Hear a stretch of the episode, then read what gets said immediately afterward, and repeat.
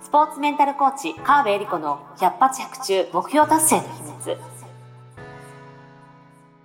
この番組は本番発揮力、習慣力、日々の取り組みの質、チームビルディングやコミュニケーション力、自分との対話などなど、スポーツだけではなくビジネスにも教育にも共通するメンタルの整え方について、オリンピック選手のメンタルコーチ、川辺恵里子があなたからの質問に直接お答えしながらお届けする番組です。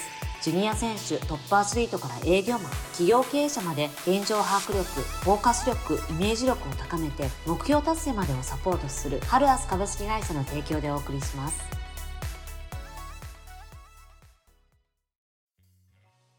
どうも皆さんこんにちは。川辺理子の百発百中目標達成の秘密第75回スタートです。ナビゲーターのトーマス J トーマスです。そしてスポーツメンタルコーチの川辺理子です。よろしくお願いします。はいよろしくお願いいたします。えー、エリリンあれですね夏の間長期休暇取ってましたね。羨ましい、もうね、8月はがっつり 休んまあ7月ぐらいから。7月ぐらい結構休みましたえね休んだというか7月は あのー世界水泳あそうですのね。ボランティアで福岡にお手伝いしに。2週間い行やって帰ってきてはい。1週間ぐらい8月ちょっとこっとだけ働いて、はい次はあのお盆の時期に北海道にはい。行ってまして1週間。仕事してない。こう言ってましたよね。いや北海道はね向こうで仕事したりもはいはい、はい、してたんですけど、でももう北海道のはね本当にデジタル断捨離じゃないけどもう最低限しかやらない、すごいなあ、すごいそんな働き方できるようになりたいなあ。ねいいかどうかは分かんないけど。わかんない いいけど。あその過ごし方自体はすごく良かったあそうですか、うん。北海道。なんか一回ね北海道でいらした時に Zoom でお話ししたけどすげえいいすごい空間でに。お仕事してましたね。そうニセコに行ってたんですけど、はいはい。羊蹄山っていうねあのすごい山があるんですけど、うん。そこをもう見ながらのトーマスとの Zoom。お トーマスの顔なんて見ずに。いやでもねワーケーションは最高ですね。はい素敵うん、もう本当おすすめ。いいですね、うん。でもちょっとやっぱその環境変わったりとかねその変な無駄な電波が入ってこないような場所での仕事ってやっぱいいですよね。でも本当に休んだので、うん。で家帰ってきてからも、まあ、ちょっとお休みも取ってたりして、はいはい。まあ、基本夏休みは子供たちがお休みなので、うんうんまあ、そこに合わせて仕事のペースを落とすんですけど、うん。そうするとねちょっとやる気が出てきたりしてあとはねいい環境にずっといたので、はい。家がごちゃごちゃっとしてたんで、はい。もうお掃除しました断捨離。あ素晴らしい。そうもう昨日は服をたたんまり捨ててであとあの仕事部屋はい。もうすごい書類とか全部整理してすっきり。あすごいな定期的にやっぱそういうのってやるんですか？そうそうそうそう。途中でどっかもうブチ切れて バーって。ぶち切れるタイミングがあるわけですそう。ね定期的に。もうダメだと思って。へーさすがメンタルコーチ。もうちょっとコンスタントにできればいいんですけど。ミニマリストを目指すほう。物多い人みたいな いやでも物は増えていきますからね。そう意識してないと本当に部屋が散らかっていきます。そうそう。でも本当服はいっぱい捨てたというかビニール袋に一袋丸な々るほど、入ってうん。床面積を広げるとはい、運気が上がるっていうのを聞きまして。あそうなんですか？とりあえず床をちゃんと見えるように。見えるように。っていうかもう物を減らして。だからちょっと置いてあるものもいはい。段ボールとか置いてあったんだけど、うん。もうそれも全部片付けへて、えいやでもそうやって定期的に見直すってそうそうそう。大事ですね。うん。ちょっとこれをきっかけにリスナーの皆さんもはい。ちょっと断捨離しましょう、断捨離ね。トーマさんもします。まあゆっくり休んでからでいいゆっくですよりあそこ一回休んでね まあ9月ですけどね、はい。ゆっくり体調も戻しながら はい。行きましょう、というわけでじゃあ今日の相談に移らせていただこうと思うんですが今日の相談は、えーこちらですね。読みます、えー仕事でリーダーの立場になりました、えー何をどうしていいかてんてこまいですえー自分でやった方が早い仕事も人に振るように心がけてはいますが、点点点、えー本などでいろいろリーダーシップについて学んでみたのですが、何をどうしていいのか分かりません、えーどうしたら信頼されるリーダーになるのでしょうかアドバイスをお願いします。アドバイスください。はいはい。ねリーダー今までプレイヤーでやってきた方がリーダーになる。ね素晴らしい、うんあの評価されてるから。こそだと思うんですが、うんうんできるからこそ、うん。ね、自分でやることがやってしまった方が早い。っうん。たたくさんありますよね慣れてるし。でもこの方素晴らしいのははい。自分でやった方が早いこともちゃんと人に振ってるっていうね努力をしてるのは素晴らしいですけど、多分その分ねストレスも溜まってると思うんですよ。なるほど。自分でやった方が早い。なあなんでそうするんだろうとか イライラーってするのがやっぱりそれ伝わるので、うんうんうんじゃあどうしたらいいかうん。なんですけど、ぜひねあの信頼されるリーダーっていうことなんですけど、そのメンバーとのコミュニケーションをねぜひ取ってもらいたいですよね。あのーもうここ最近そのスポーツ界で、うん。あのーまあ、そういう慕われるリーダーみたいな形で出てくるのは、うん。サッカーの森保監督とか、うんうんうんうん。あの WBC で優勝した栗山監督とかは,、はいはいはやっぱ選手たちとのコミュニケーションを密に取ってるリーダーなんですよね。へでそれってどういうふうにするとそうなるかなんですけど、はい。選手の人選手たちに考えさせる。ーなるほど。ことをするのがリーダーの役目。自分たちで動くようにするためにどうやったらいいかっていうのをリーダーが話を聞いてあげる。要はコーチングしてあげることで選手たちが自分たちで動くようになっていくと。要は最初の頃はあのもちろんそれは経験値上はい。リーダーがやった方が早いこともたくさんあると思うんですけどどうしたらいいと思う？とか、うん。今どういう状態なの？っていうことをこまめに状況確認する、うん。で状況確認は仕事上の状況確認もあるけど要はそのメンバーがはい。どう思って仕事してるのか。うん。いや困ってるなら困っちょっと今困ってますとか、うんちょっと今パニクってますうん。うんとかっていうのもそれを言えるような関係性を作っておけばあそんな大変なんだったらもう一人メンバー増やすねとか、じゃあこれはこの人が得意だからこっちと一緒にやってみたらどうとか、こうやったらいいんじゃないってアドバイスもしてあげれるわけ。なるほどなんですよ。でもこれをいきなり聞かないであなんかうまくいってないなああしろこうしろってうん。アドバイスだけするとなんか指示が来てうんまあ場合によってはパワハラだとかはあので言わなすぎるとこの場は成長できない現場だからもうやめて次に行きますとかっていう風になっちゃうはいはいはいですよね。結構大変リーダーって本当に大変だと思うんですけど、うん。やっぱりコミュニケーションを取る、うん。でコミュニケーションを取るってのは自分の言いたいことを言うんじゃなくて、うんうん。相手の状況をしっかり聞いてあげる。で相手も話をその例えばそのリーダーに今うん。こういう状況なんですって話すだけで、うん自分の現状が自分で理解ができたりするんですよね。そうするとじゃあどうしたらいいかが分かってきたりするのでなるほど。そうするとあどんどんどんどんそれを繰り返していくとうん。メンバーが自分で動いていくようにほなってくるんですなんか時間はかかりそうですけれども。そうなんです。でこれを加速させるためにどうしたらいいかが承認ですね、承認。承認です。これあのあそういうふうに取り組んでくれてありがとうとか結果が出て承認するのは当たり前なんですよ。なるほど。け誰でもやるじゃないですか。うん。売り上げ上がりました、あうん。よかったねおめでとうんうん。うんうんうみたいな。これでどんなリーダーもやるんですよね、うん勝ったら承認するのは誰もがやってることなんだけど、うんうんうん取り組んでること自体とか、まあ、今日がん今日も頑張ってやってくれてありがとうとか。はあ。はあそこの頑張ってくれてることとかプロセスに対してちゃんと承認をしてくれてると、うん。ああトーマスに承あ頑張ってるねって言われたらなんか元気出るからちょっともうちょっと頑張っちゃおうかなみたいにあそうなっていくんだ。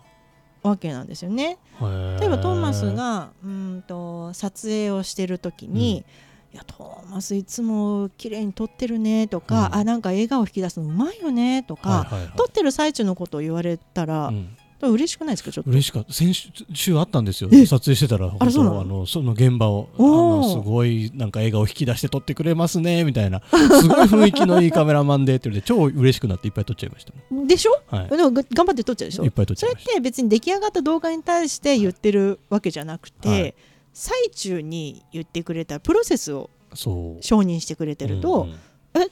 じゃあもうちょっと頑張っちゃおうかなみたいな。やりましたそういえば。なるんですよね。はい。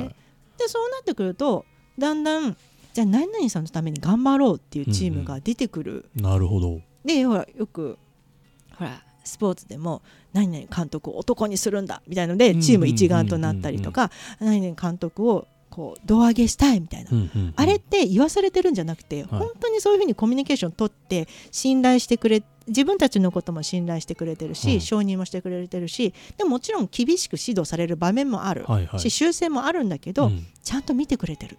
からこの人に何か恩返ししたいって思うのが普通なるほど。にそういうチーム作りができるんですよね。へだから別にそのために承認するわけじゃないけど、ーうんこのリーダーになって何をしたらいいでしょうかっていうことであれば、まずはあの頑張ってるリーダーももちろん頑張ってるけどメンバーも頑張ってるので、うんあのいつもやってくれてありがとううん。とか今どんな状態なの？ちゃんと話を聞いてあげるっていうことをするだけで相手はね結構頑張ったりするんですよね。すごいなんか今お話聞きながら自分のこのリーダーシップについていろいろ 想像しながら聞いちゃいましたけど。いやそうか。なんかできて当たり前のことってなんかな褒めないですよね。そう。うっかりね。でできなかった時はいっぱい言うのにそうそうそうそうそう当たり前でしょって思っちゃうとダメってことですねリーダーは。そう。なんなら例えば「おはようございます」の挨拶が元気な人がいたら、はい。い、つも元気だね元気もらえるよなるほど。で言ったら次の日もっとでかい声で挨拶しますよ確かに。そうなんです。結構単純なんですよね。でこれって承認って言い方しましたけど勇気づけうんと言っていてうん。要はその人の勇気をうん。提供するのがリーダーだと思うんですよね。例えばアンパンマン勇気100倍、うん。アンパンマンうん。言いますけど、うん。要は元気になるというかその人が一番いい状態にするうん。のがリーダーの役目だと思うんですよ。要はトーマスのいい状態で、えーできることっていうのがありますよね、はいはい。100%の状態、うんうんうんで私が100%の状態でできることっていうのはある。はいでもそれぞれの状態100%とか120%にすることを、うんうん。もちろん自分自身でも取り組むんだけど、はい。人とのコミュニケーションで状態っていくらでも変わるじゃないですか、うん今日今すっごい元気でも、うん。このポ例えばねポッドキャストの収録終わった後にうん。めちゃめちゃ嫌な人と会ったら、私のこう状態は別に元気ですよ、うん。病気でもなく超健康なんだけど、うんうん。出力50%ぐらい下がることなんてよくあることうんじゃないですか。でもその後にまたすごい例えばまたトーマスと参加してうんポッドキャスト収録しますみたいになって、うんうんああ元気。一瞬で100とか変わる人の状態なんていくらでも変わるんです、うんうんうん。でもそれは何で変わるかって言ったらもちろん状態というか環境うん。とかもあるけど、うんうん。人と誰と一緒にやるか誰と話すかで人の状態なんてあっという間に変わるんですよ。なるほどだから高校野球とかって監督が変われば一気に甲子園出るとかってあるのはリーダーが変われば選手なんて別に誰でもいいって変ですけど、うんうん。そんなに変わんないんですよ。うんあのスーパースター以外は、うん。だけど普通の高校生が甲子園に出るかどうかはやっぱりリーダー次第はあ。監督次第なんもちろんもしくはその学年にリーダーとなる資質のある子がいれば、うみんなを選手が選手同士でモチベートしていくっていうこともありますので。誰とやるか。誰がリーダーになるかはめちゃめちゃ大きい。え勉強になるな。なるほど。リーダーは勇気づけ上手になれてるんですね。そうってなったら勝手に動き出しますから。はあ。動かそう動かそうと思うとやらされ感満満載。うんなので会社とか仕事でいうとパワハラと言われる。るけど自分が動くように仕掛ける。うん勇気づけをするうん。うん。やっていけば多分どんどん手離れよく自分の仕事に集中できるようになっていくのでみんなにへーあ頑張ってね頑張ってねって言ってれうんうんうんうん。ば仕事が回る状態になってきますので。なるほど。そうすると自分の仲間が来て今度はそのメンバーに対してもどんどんみんなにそういうふうに声かけてってあげてねって言ったら、うん。この輪がどんどん広がっていって加速します。へーいやすごい。ちょっとこの相談者さんリーダーなりたてでこの話を聞けてるのは ねすごくいいかもしれないですね。今後の仕事の仕方が大きく変わりそうそうななんです。素晴らしい回になりましたよ75回、素晴らしい。よかった、はい。はい。めちゃくちゃ勉強になりました、はい、もちろんねあとは細かくは相手それぞれによって声のかけ方とか、うん。タイミングとか声かけない方がいい人とかもねうんなるほどね。中にはいるわけうですよ。んうん。一人でいる方がすごくうんペースがいいみたいな、うんうんうん。人の時にどう関わったらいいか、はあ。でかといってほっといたらいいわけじゃないので、はい。どうしたらいいかとか、へあのーもちろんご本人がすごいてんてこまいでうん。どうしようっていうのはあんまりいい状態ではないと思うのーで、うんご自身を整うためにどうしたらいいかみたいなのもねなるほどあったりするので、まあ、それはねいつものじゃないですけどコーチングをね個別コーチングを 受けていただくと整理ができるので、なるほど。あの快くみんなのことを勇気づけすることがでできますからまあ本当にリーダーになった人私じゃなくてもいいので、コーチング受けるとか相談できる人を用意しとくっていうのはすごい大事なことなるです。ほどね。なかなか話を聞いてくれる人。コーチングしようって意識向かないと思いますけどせっかくこの番組聞いてるんですあからね。そうそうそうそう。実際コーチング受けてみる自分がね、はい。っていうのもすごくいいアプローチですよねそうですねぜひですね、番組の概要欄にエリリンに通じる LINE 公式アカウントの登録用のリンクがありますので、そこからですね、ちょっとコーチング興味あるんですけどと送っていただけたらですね、エリリンが対応してくれると思いますので、ぜひ送ってみてください。えー他にもですね、この番組に対するご意見だったり、ご感想だったり、あとエリリンやトーマスねのファンレターみたいなものも 来てくれたら嬉しいですよね。嬉しいですねごく励みになりますので、ぜひいろいろ送っていただけたら嬉しいです。はい、というわけで、えー、川辺理子の100発100中目標達成の秘密第75回、大変勉強になりました。以上で終了とさせていただきます。エリリンどうもありがとうございますあり。がとうございました今週も最後までお聞きいただきありがとうございましたあなたの日々の活動に少しでもお役になれたなら幸いです来週の配信も楽しみにしていてくださいねこの番組は提供ハルアス株式会社プロデュース TMSK.jp ナレーション土井真由美がお送りいたしました